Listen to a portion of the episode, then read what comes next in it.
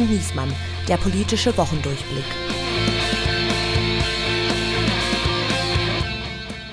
Es ist diese Zeit im Jahr, genau die Zeit zwischen den Jahren, die perfekte Zeit, um Bilanz zu ziehen. Hier spricht Berlin, hier spricht das Redaktionsnetzwerk Deutschland. Hier sind Steven Geier und Andreas Niesmann mit dem zweiten Teil unseres großen Jahresrückblicks auf 2021.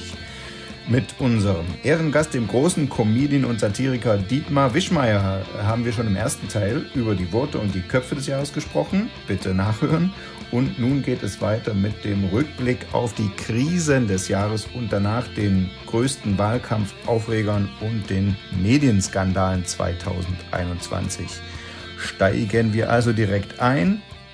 Und mein Kollege Andreas Niesmann darf verraten, was für ihn die beste Krise des Jahres war. Los, schnell, schnell. Eine ganz schnelle Krise. Ähm, naja, schnell. also meine Krise des Jahres ist Afghanistan.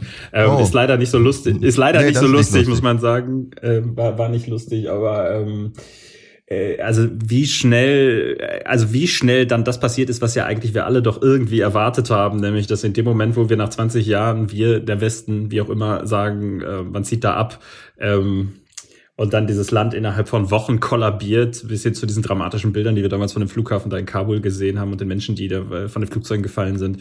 Das war, äh, das hat sich bei mir eingebrannt. Ich glaube, das, äh, das wirkt auch noch nach. Das wird auch die Außenpolitik in vielen, vielen Jahren noch bestimmen, glaube ich. Und wer ist jetzt der, wer ist schuld? Ist das Bidens Krise?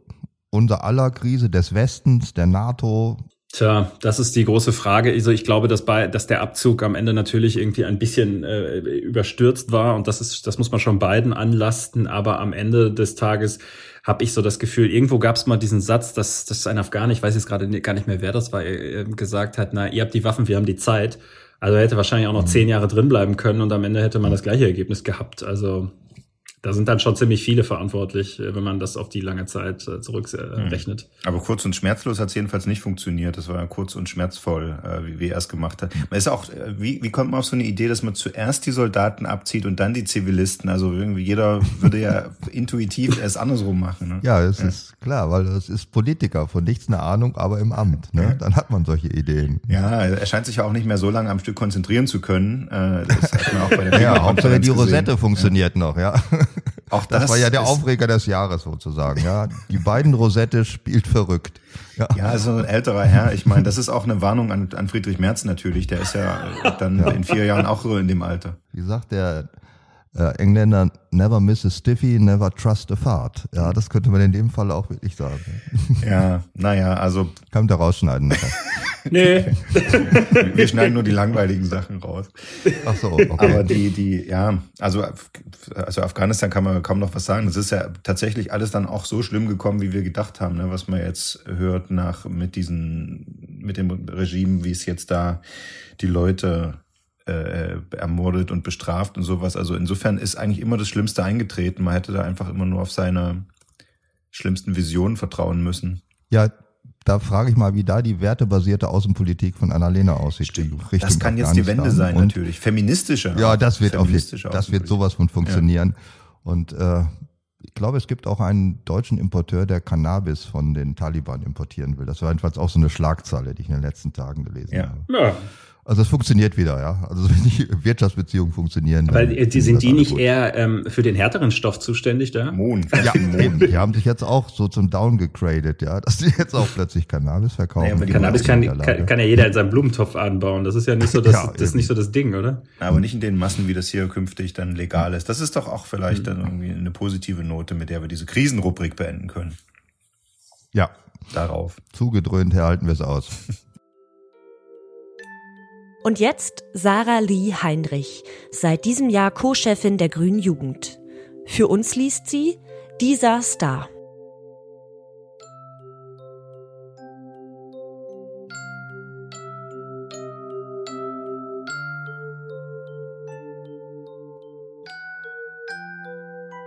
Von Anfang an sagen sie uns, dass man nichts ist, wenn man nichts hat.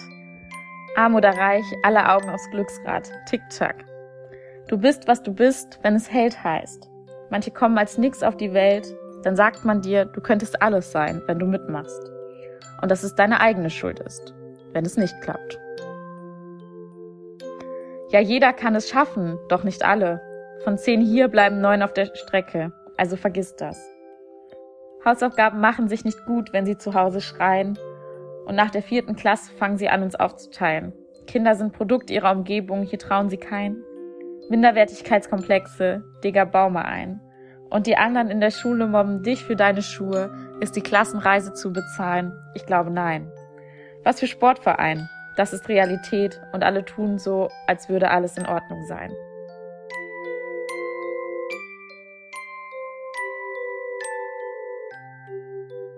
Ey, das Bild, dass jeder gleiche Chancen hätte, ist gelogen, nur die wenigsten haben Zutritt auf die Treppe Richtung oben. Ja, die meisten bleiben leider angekettet auf dem Boden und die Lüge von der Perspektive glättet nicht die Wogen. Ey, was für Chancengleichheit. Digga, es ist Fakt, dass der Arme immer ärmer wird und der Bonze reich bleibt. Wir sind Produkte unserer Umgebung, ja, die Wirkung sieht nach uns selber aus. Die meisten Ursachen liegen im Elternhaus und in der Welt da draußen.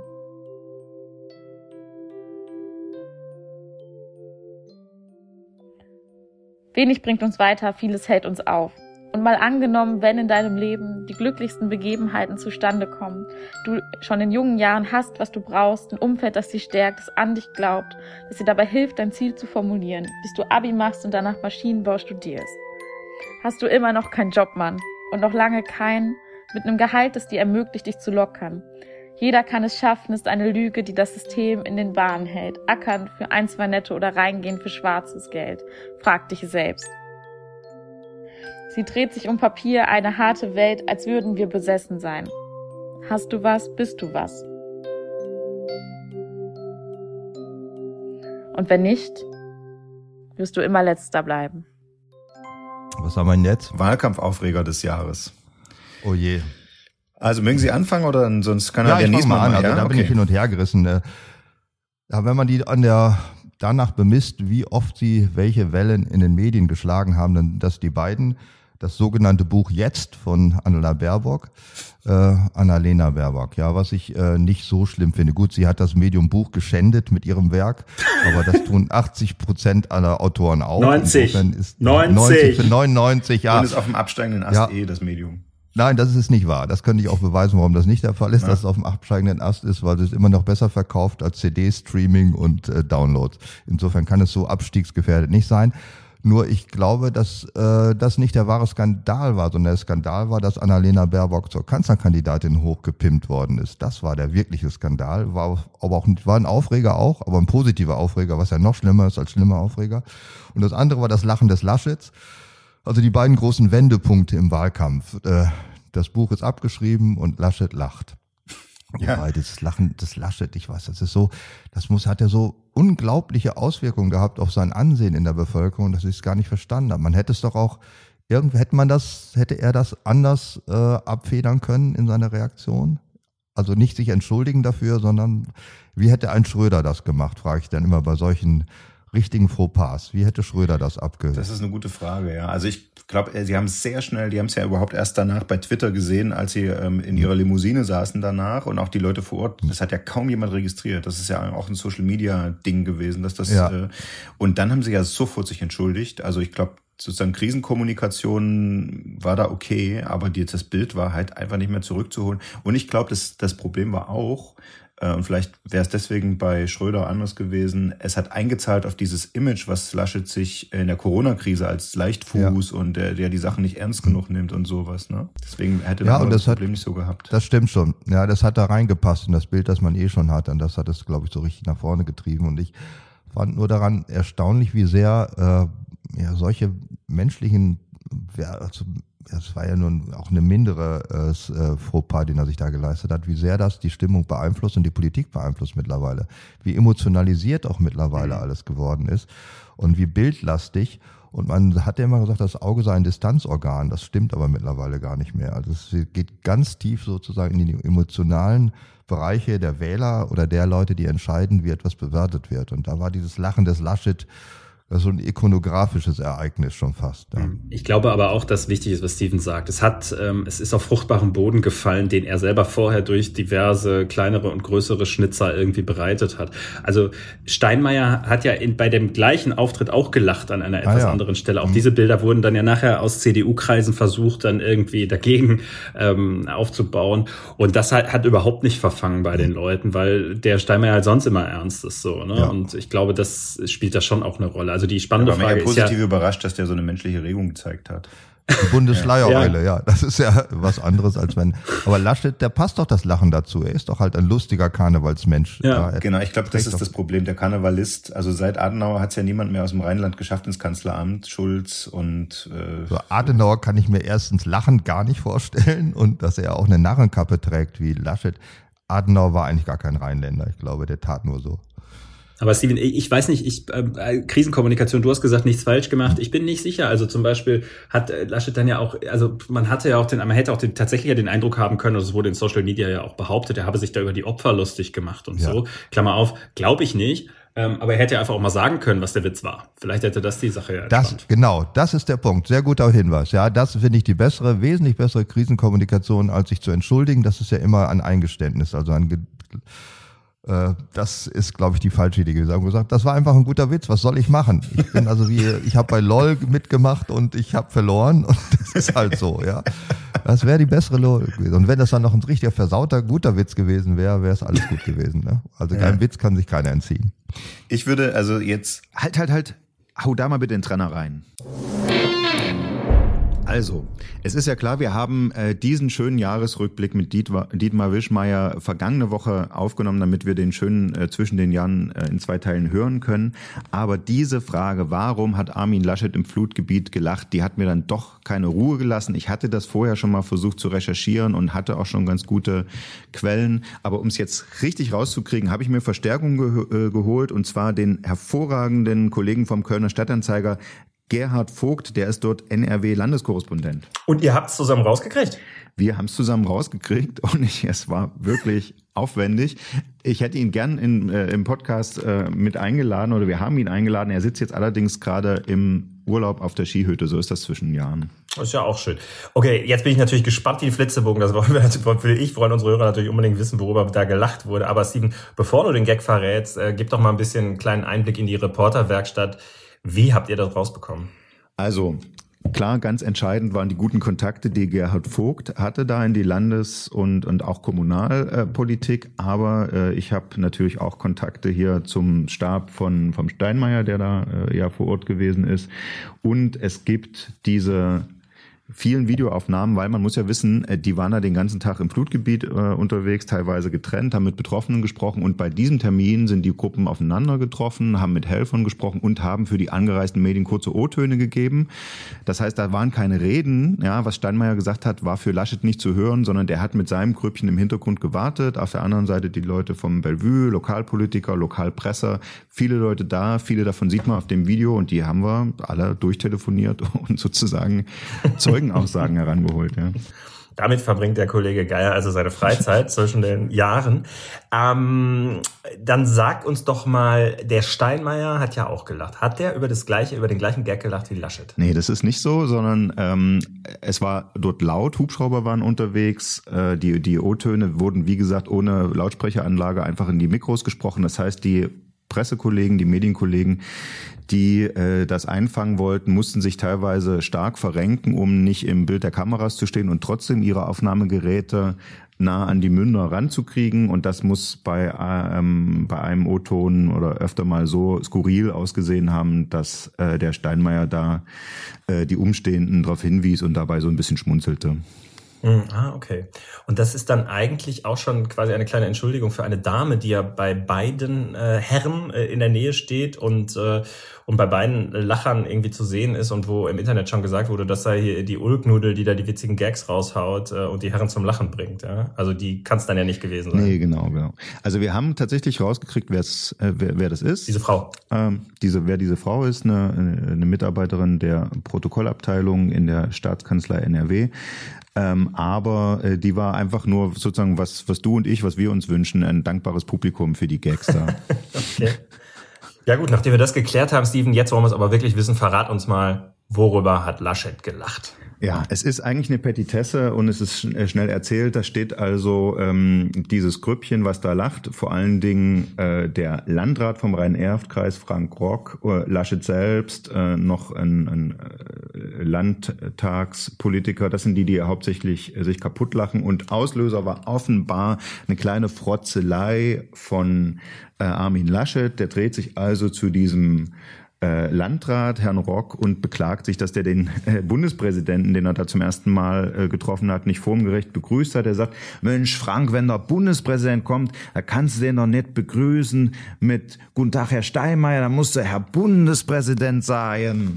Also hat ja der Rock offenbar vorher die falsche Formel bei der Anrede gewählt. Ja, ja oder genau, Laschet wollte ihn ein bisschen damit aufziehen. Wie gesagt, die lungern da rum und warten. Und Frank Rock jedenfalls, äh, offenbar auch, äh, die kennen sich aus, der, aus dem Landtag, von früher, äh, ist auch eine Frohnatur, sagt der Kollege Vogt. Der gibt zurück, ja klar, Armin, aber als der vor mir stand, da war ich so überrascht, dass der so klein ist. Der sieht ja am Fernseher viel größer aus, aber in echt ist der ja genauso klein wie du, Armin.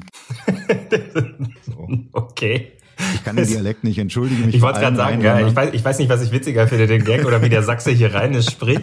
Aber genau, das, ähm, also der der äh, Kollege Vogt hätte das besser gekönnt, bloß der sitzt bei den Ösis.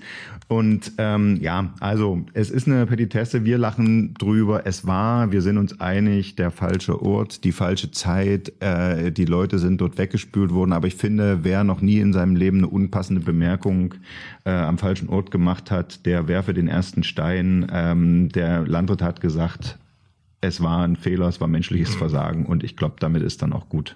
Ja, damit ist es auf jeden Fall gut. Ich bin ja ein bisschen beim Kollegen Wischmeier, der gesagt hat, einen guten Gag, äh, wenn, wenn man den erklärt, also wenn man sagt, worüber gelacht wurde, dann haben auch viele Verständnisse. Aus meiner Sicht ist das noch ein Gag, den man hätte verraten können. Gut, es ging ein ähm, bisschen gegen Steinmeier nach dem Motto, der ist ja genauso klein wie Laschet, was nicht ganz stimmt. Er ist 1,78, Laschet ist 1,72. Aber ich finde auch, ja, Laschet hat dann auch Selbstironie gezeigt, hat da über einen Witz auf seine Kosten gelacht. Gut. Gut. Jetzt haben wir auch die Körpergröße des Bundespräsidenten geklärt. Ähm, jetzt machen wir weiter wieder, im Programm, oder? Genau, gucken wir wieder, was es sonst noch für Wahlkampfaufreger in diesem Jahr gab. Ich würde, also jetzt haben Sie schon gesagt, äh, Baerbock, zur, das wäre als auch mein Wahlkampf äh, äh, Aufreger des Jahres äh, erweitert um das Binnenverhältnis von Baerbock zu Habeck. Also weil Habeck ist ja eigentlich auch so ein Mann des Jahres, der aber am Anfang im Schatten stand, der irgendwie schon gezeigt hat, ich würde gern Kanzlerkandidat werden und hat auch der dieses in diesem Interview, nachdem Baerbock es geworden ist, gesagt hat, nichts hätte ich lieber gemacht, als diesem Land zu dienen, auch nichts, was man von dem Grünen sonst so gehört hat und so. Und dann sich zurückgezogen hat, dann dieses Schmollen im Hintergrund, wie er im Waldboden mit den Füßen rumgemacht hat, wenn sie Blödsinn erzählt hat, aber nichts gesagt hat, anders als Söder, so der Anti-Söder hat dann zugesehen, wie sie äh, vor die Wand gelaufen ist. Er hat sich ja auch aus dem Urlaub dann nicht gemeldet, als das war mit ihren Lebensläufen und sowas. Da war er irgendwie nicht erreichbar. Hat er sein Handy um aus. Der arme Kerl. Hatte er sein Handy aus. Er wäre ihr sofort beigesprungen. Und dann kommt raus, er hatte mit ihr längst den Deal gemacht, wenn sie nicht Kanzlerin wird, und damit musste man ja rechnen mit, mit klarem Verstand, äh, dann darf er Vizekanzler werden. Und so ist jetzt gekommen und jetzt ist er der starke Mann neben, neben Scholz und Lindner. Das, also das zusammen mit dem, was sich Baerbock da geleistet hat, von wegen, ich komme vom Völkerrecht und er macht die Schweine. Das finde ich die Story des Jahres da im Wahlkampf. Ja, das finde ich auch. Wobei ich meine Kritik an Baerbock ein bisschen zurücknehmen muss. Natürlich ist sie eine grandiose Fehlbesetzung des Außenamtes als Trostpreis für nichts. Kanzleramt finde ich das so schäbig, dass ich mich davor geradezu ekle. Aber ich finde, dass Baerbock ist immerhin Baerbock, ja. Sie ist die kleine Petze wie wir sie alle aus der Schule kennen. Aber Habeck ist richtig schlimm. Ja, das ist wie dieses Hinterfotzige da. Warum ist er nicht in der Lage gewesen, im Vier-Augen-Gespräch mit Baerbock zu sagen, hör mal zu, du wirst nicht Kanzlerkandidatin, weil ich das jetzt mache. Und zwar nicht, weil ich ein Mann bin, du eine Frau, vergiss diesen ganzen Scheiß, äh, sondern weil wir damit die besseren Chancen haben. Und da können wir uns jetzt mal ein paar Zahlen angucken. Wer es nicht glaubt, gucken wir uns noch mehr Zahlen an und dann ist das auch gut. Und du hast jetzt die Größe zu sagen, ich möchte nicht Kanzlerkandidatin werden, nur weil ich eine Frau bin. Das ist mir zu mickrig und zu schäbig und zu klein. Und weil man das nicht geschafft hat, das muss man doch einer Baerbock beibringen können, oder ist die wirklich so eitel? Aber das hat er doch mutmaßlich, das hat er doch mutmaßlich genauso gesagt. Ja. Na, dazu hat er keine Arsch in der Hose. Es ist ja, es ist ja bekannt, dass sie Nee, sie, sie hat ihn ja auch so halb ausgebremst und hat äh, ja quasi das schon verkündet, dass sie es macht, bevor es äh, öffentlich gemacht wurde. So, ja, dann, leider, ja. Sie hat sozusagen sich ihre Truppen schon um sich geschart, so ja. wie sie es ja auch beim Parteivorsitz gemacht hat. Ne? Also das, die haben schon beide mega taktisch gespielt und wir haben alle auf Söder und Laschet geguckt und ja. wie die sich quasi eins zu eins da gegenseitig ein eingeschenkt haben. Also völlig uncool, so Stan, and, Stan Lowell, Oliver Hardy mäßig und House of Cards lief bei den Grünen. Ne? Das ist hm. schon wirklich krass. Ach ja, das war alles, ist alles vorbei. Wie schön. Andreas, du darfst auch noch einen Wahlkampfstand sagen. Ja, ich hätte, ich hätte jetzt äh, ganz langweilig die Maskenaffäre genommen, aber ich will eigentlich auch noch mal über Baerbock reden, weil das finde ich eigentlich viel besser. Ja, viel spannender, das finde ich auch. So Gute Idee. Maskenaffäre, Aufreger, Freispruch, äh, nächstes Thema. Maskenaffäre auch eklig und so, aber, äh, aber Baerbock ist, das da bleibe ich jetzt gerade irgendwie auch noch so ein bisschen bei, weil ich stelle auch so fest, diese Antipathie, die die auf einmal überall auslöst, äh, durch diese Übernahme des Auswärtigen Amtes, was man ihr nach der Wahlkampfperformance nicht mehr zutraut. Serda so Mundschuh hat vor zwei oder ne, wann hatten wir ihn vor drei Wochen bei uns im Podcast gesagt, ähm, äh, jetzt haben wir eine Außenministerin auf dem die auf dem die das Sprachniveau einer Vorschülerin hat so. Ähm, also es ist also sie kriegt ja wirklich so Mundschutz Aussagen über Frauen würde ich jetzt erstmal nicht so ganz so ernst nehmen aber insgesamt hat er natürlich recht. Ja, auf jeden Fall muss man sagen sie kriegt ja gerade wirklich aus allen Rohren und von allen Seiten. Ja. Ähm, ist sie denn wirklich so überschätzt gewesen? Also hat sie sich einfach so entzaubert? Ähm, müssten wir Medien uns ja auch mal kritisch fragen. Wir erinnern uns noch an Titelbilder ja. des Spiegel, des Stern. Ja, also äh, endlich anders schreibt der Stern ja. äh, nach der Kandidatur Spiegel die Frau für alle Fälle. So. Genau, Ronsheim hat bei uns im Podcast gesagt, alle Journalisten jenseits der Bildzeitung sind schockverliebt in Annalena Baerbock. Und da hast du, Andreas, nämlich auch noch gesagt, ja, so eine junge Mutter im Kanzleramt, das ist schon irgendwie modern und das wäre doch mal was. Mir gefällt das Wort schockverliebt, finde ich gut. Ja, ist, ist, erstmal klingt das nicht schlimm, sondern ist eigentlich schön.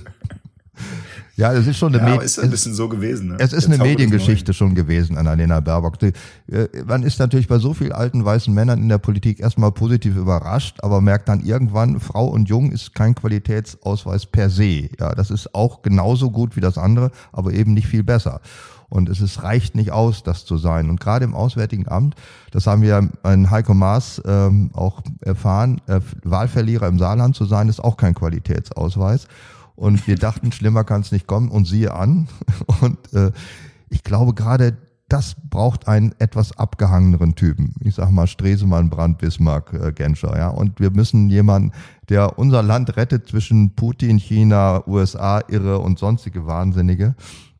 Da braucht man, glaube ich, etwas diplomatisches Geschick. Man bräuchte eine Art Verteidigungsministerin oder Minister ohne Waffen, der irgendwie versucht, uns hier zu durch diese Fettnäpfchen-Geschichte durchzulavieren. Das glaube ich nicht beim Neuling. Aber unsere Verteidigungsministerin ohne Waffen ist doch schon Lamprecht jetzt. Ja, stimmt, das ist schön, ja. Das ist auch eine super. also wenn die alle jetzt durchgehen, das ganze Kabinett an Fehlbesetzungen durchgehen, da bleibt Olaf Scholz als einzige Idealbesetzung über. Das ist noch schockierender, aber es ist das so. Das hat er schon clever gemacht. Ja. das ist alles Strategie. ja. So. Ja, das ist mal eine super Strategie. Aber normalerweise ist, ist ja tatsächlich so, dass die, dass die großen Krisen äh, ja tatsächlich der Kanzler, die Kanzlerin bislang äh, regelt, mit Putin telefoniert oder mit Lukaschenko. Ja. Das muss ja wirklich nicht der Außenminister machen. Insofern ist clever nee. von Baerbock, dass sie die Klimazuständigkeit zu sich geholt hat. Da kann sie jetzt dann so zu diesen UN-Klimagipfeln fahren und hat auch zumindest noch was, worum sie sich kümmern muss. Ja, das ist das klassische Frauenministerium ja. und Gedöns. Ne? Also es hat sie das geschafft und wo, wie das läuft. So, wir widersprechen scharf. Wir können nein, das nein, nicht nein, unwidersprochen stehen lassen. Das stimmt doch gar nicht. Mütze nicht, sagt, macht doch schon gesagt, wo die Außenpolitik stattfindet, im Kanzleramt, Ende der Diskussion. Und damit genau. ist das klar. Und Olaf macht ja auch schon eigene äh, Außenpolitik, ist ja schon längst dabei. Das läuft hier nicht mit wertebasierter Tendelkram, Gedöns, leckt mich am Arsch. Wir machen hier unsere Wirtschaft ist unsere Außenpolitik und damit hat sich das. Wobei wertebasiert auch schon die Idee von ja, Mars war. Ja, ach, ich, ich Der wusste, er ist genauso einer. Mit dem Zeug. Wertebasiert, das ist auch Unwort Jahre 22. Ich werde jetzt schon mal Anmeldungen dafür einreichen. Wertebasiert, um Gottes Willen.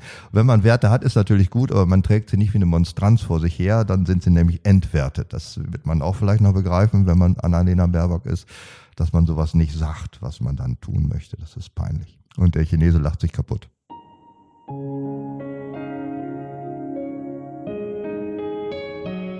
Und jetzt Serda Sumunchu, Satiriker und Co-Host des Podcasts Schröder und Sumunchu. Im Frühjahr geht er auf Tour. Für uns liest er Kurt Demmler.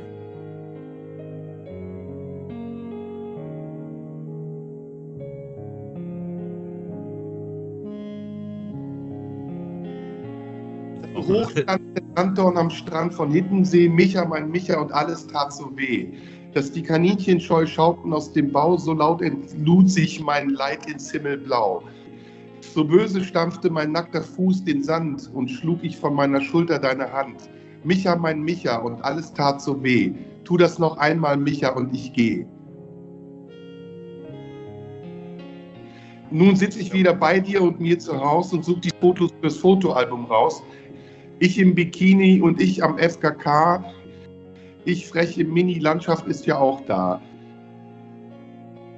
Aber wie schrecklich die Tränen kullern heiß, Landschaft und Nina und alles nur schwarz-weiß. Micha, Mann, Micha und alles tut so weh. Tu das noch einmal, Micha, und ich gehe. Vielleicht war es tatsächlich schon einer der Medienaufreger, der Medienstories des Jahres, dass Annalena Baerbock zur Kanzlerkandidatin hochgeschrieben wurde. Wer weiß, aber wir haben uns natürlich noch äh, einen Blumenstrauß anderer Medienstories des Jahres äh, angeguckt. Herr Wischmeier, bitte. Erste. Ja, natürlich. Äh, Reichel, Döpfner, Stuckrad, Barre, ja. Es ist, war, ja, das war aber eigentlich gar keine Medienstory. So, ja. Deswegen muss man das mal entzaubern. Das war im Grunde ja, es war Sex eine, and Crime. Ja, Sex and Crime, das war eine Familienklatschstory, wie sie in jedem anderen Bereich, also außerhalb der Medien, das hätte auch sozusagen die, die Oetkos untereinander sich befeinden oder Porsche gegen Pirch-Familie. Es war eine Geschichte innerhalb eines sozialen Zirkels, wo sich gegen Leute, gegen äh, seit ihre SMS verraten. Das war auch eine der schönsten Sachen eigentlich. Wie ist diese ja. SMS von Döpfner? Ja. Wieso schreibt er das? Mhm. Ist er ein Vollidiot? Äh, wieso vertraut der Stuttgart Barre so viel, dass er dem so eine SMS schreibt und wieso und wie und warum ist das an die Öffentlichkeit gelangt? Das sind alle so Geschichten, die sind eigentlich alles gut für so eine Dramaturgie, die hat aber nichts mit Medien zu tun, wirklich gar nichts, diese Geschichte. Ne? Und nee. Julian Reichel, das man stimmt. kann ja, ja die spielt in auch, den Medien. Auch das Reichel ja, und Stuttgart machen sich um die genau. gleiche, das ist, es geht ja am Anfang, dass der Auslöser ist ja nach allem, was man weiß, ja äh, der Streit um die gleiche, um eine Frau, ne? Ja. Zwischen. Ja. Das ist ja auch schon so super das ist so, einfach. Das ist wirklich klatsch und schlimm und das würde selbst im ZDF nicht als Drehbuch durchgehen. Ja. Insofern ist dann aber die Wirklichkeit. Ja, aber bin ich mir auch nicht so sicher. Aber ich denke, die SMS ist einfach rausgekommen. Ich glaube nicht, dass Stuttgart Barre sie diesen Rechercheuren gegeben hat, die das öffentlich gemacht haben, sondern dass der das ne, irgendwie Dritten geschickt hat und die haben es dann Noch weitergegeben. Das ist ja auch, wenn, mhm wenn was, das ist Stichwort Digitalisierung, wenn was digitalisiert ist, ist es so leicht ja. weiterzuleiten. Dann ist, da, da, muss man wirklich. Dann ist es in der Welt. Ja, das sollte man aber, wenn man in diesem Bereich tätig ist, auch ein bisschen erahnen, dass das so ist. Das hat aber doch mit Digitalisierung nichts zu tun. Nein, nein, nein, nein. Das wäre mit Kreide genauso. genauso. Ach, wenn du mir das, äh Und die Höhlenmalerei ist auch ist rausgekommen. Siehe die, die Höhlen von Lascaux, das kommt alles raus. Ja, also ja. da kann man nicht einfach was rankrickeln. Vor 50.000 Jahren es ist alles rausgekommen. Ich finde ja, die eigentliche Geschichte in diesem Skandal ist ja gar nicht so sehr, also es gab ja das Compliance-Verfahren hm. im März. Ja. Das ist dann schon so das halb war bekannt geworden, ne? Irgendwie. Ja. Äh, und dann haben sie gesagt, gut, der kommt, kriegt eine Anstandsdame an die Seite als Co-Chefredakteurin und äh, darf sich jetzt bewähren, ist einfach zu gut als Bildchef, um ihn äh, äh, um ihn irgendwie rauszuschmeißen. Äh, kurz vorher lief noch diese Amazon-Doku mhm. und sowas. Und dann, dann, das war ja so die. Und die eigentliche Geschichte ist doch dann die, wie dann dieses Ippen-Rechercheteam äh, das durchgeboxt hat, dass da rausgekommen ist, dass der längst gegen alles wieder verstoßen hat, was da Bewährungsauflage gewesen ist und dass deren Verleger wollte es nicht drucken. Dann äh, haben sie es über Bande gespielt mit alten Buzzfeed-Kontakten zur New York Times und äh, am Ende jetzt alles? Happy End. Happy End, das Ippen-Investigativteam ist gerade vom Medium-Magazin zu den Journalistinnen und Journalisten des Jahres gewählt worden. Herzlichen Glückwunsch. Ist das ekelerregend? Das ist ja furchtbar. Wer ist denn eigentlich so. dieses Ippen-Team überhaupt, ja? Wer ist das? Was sind das für Leute? Ja, das sind ganz tolle. Das ist doch wirklich, aber ich fand, dass die hatten doch wirklich Eier, das so zu machen. Das sind gute Journalisten. Ja, die hatten Eier, finde ich auch. Ja. Und warum, warum kümmern die sich um sowas, um nicht um wirkliche Sachen? Ja, pff, die sagen halt, äh, die sagen, das ist ein äh, gesellschaftlich relevantes Problem. Also ähm, Frauen, Ob die unter Julian Reichel, was der mit Volontärinnen treibt, ist gesellschaftlich relevant. Das hätte ich sowieso schon mal unterstellt. Insofern wundert es mich gar nicht.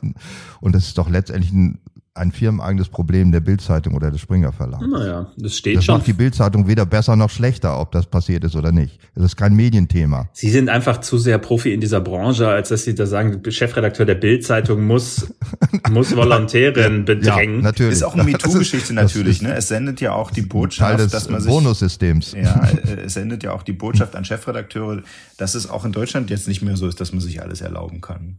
Ja. So. Das hatte ich aber auch schon vermutet, ehrlich gesagt. Das ist nicht so möglich ist. Naja, aber der, der, auch, obwohl es möglich ist, vielleicht doch nicht trotzdem die nicht Die Bewährung für Reichelt war ja der Beweis des Gegenteils erstmal. Ne? Da ja, hieß es ja, der kriegt auf die Finger und darf dann doch weitermachen. Und die Ippens haben jetzt dafür gesorgt, äh, dass das Signal eben doch das andere ist. Und wie sie es gemacht ja. haben, auch so eine Pressefreiheitssache schwingt da ja mit. Der Verleger, der Altverleger wollte es ja verhindern. Und die haben es einfach trotzdem gemacht, auf die Gefahr hin rausgeschmissen zu werden und beim Spiegel arbeiten zu müssen. Und bitter. Aber jetzt möchte ich einfach mal, äh, ich möchte die andere Medienstories hören und nicht immer nur Bildenreich ja, und so. Was denn noch? Clubhouse. Oh ja, oh, die hatte ich schon vergessen. Der Clubhouse-Hype. Clubhouse. Ich darf oh, ja mal dann aber auch Ramelow und Clubhouse oder gibt's noch mehr von Clubhouse? Ramelow, also, Schwesig, Nächtens, Alter, Wilde. Das hatte ich völlig vergessen schon.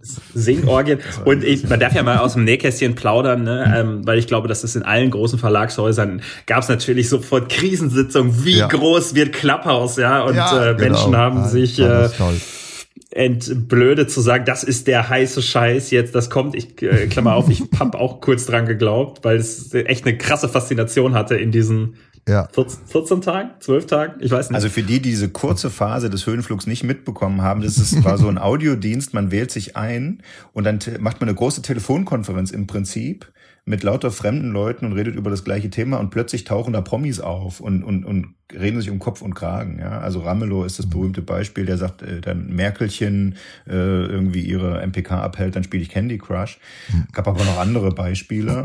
äh, ich glaube, totgemacht hat den Clubhouse-Hype Twitter, indem sie einfach Twitter Spaces gegründet haben. Das gibt's jetzt noch ab und zu. Sieht man ab und zu, dass ein paar Leute sich bei Twitter als Audio zusammenschalten. Aber Clubhouse höre ich nicht mehr. Aber der wesentliche Witz an Clubhouse war doch, dass die Beteiligten, die sich eingewählt hatten, dachten, das sei ein sicherer Kommunikationsraum. Das war ja die, die große Illusion daran. Und wie man das glauben konnte, das zeigt mhm. auch, wie naiv die Leute hier sozialen Medien gegenüberstehen. Ja, ja. Absolut faszinierend.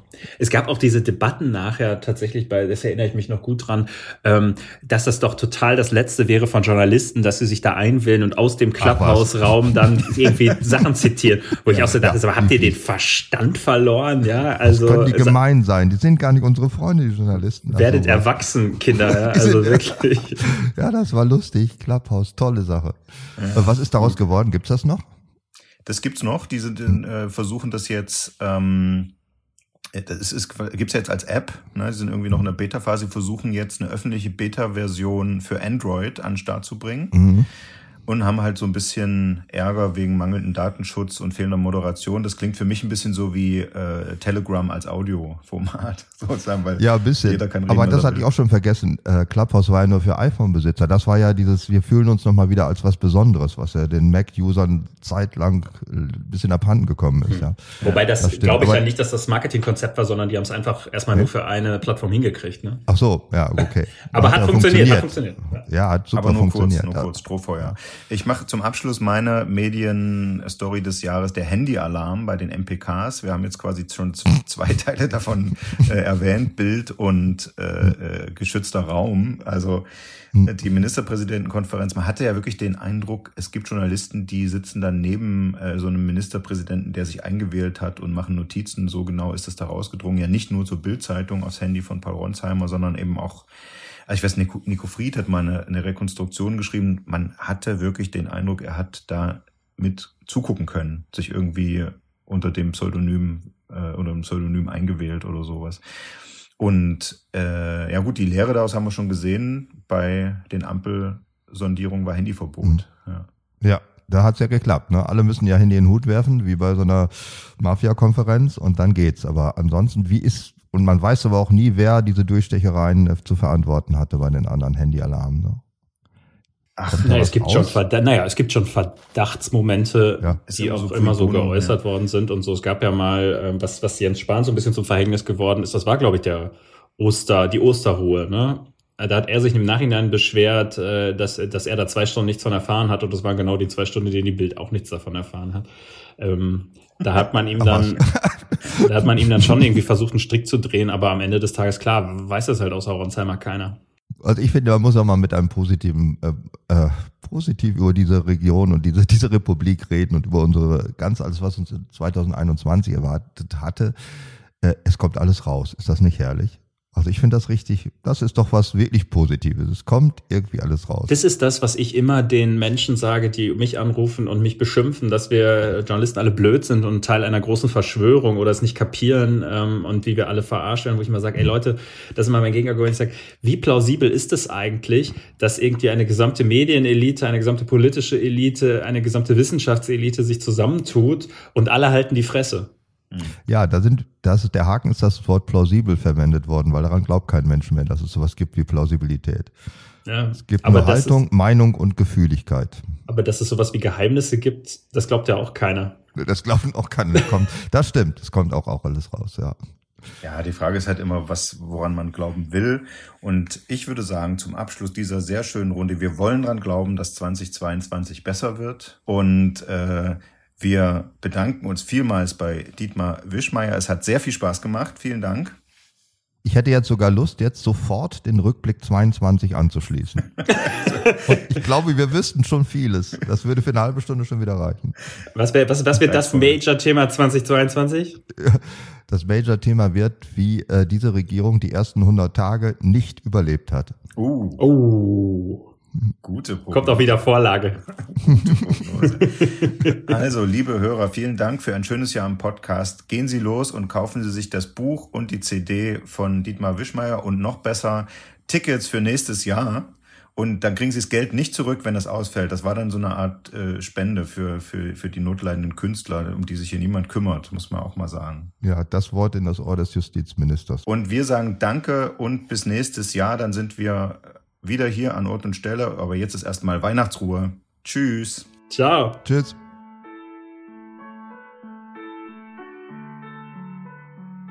Und zum Schluss Bernhard Schlink, Autor von Der Vorleser und 2021 von Die Enkelin. Für uns liest er Matthias Claudius.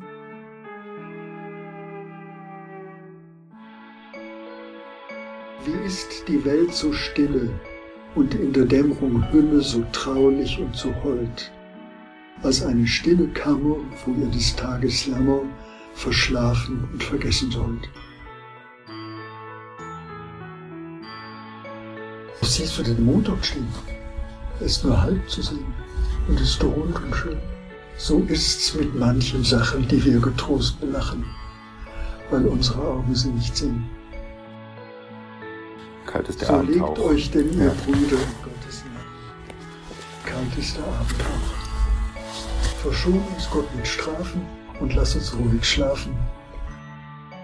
Und unseren kranken Nachbarn auch. Sehr schön. Ja, vielen Dank. Ich danke Ihnen. Hat Spaß gemacht.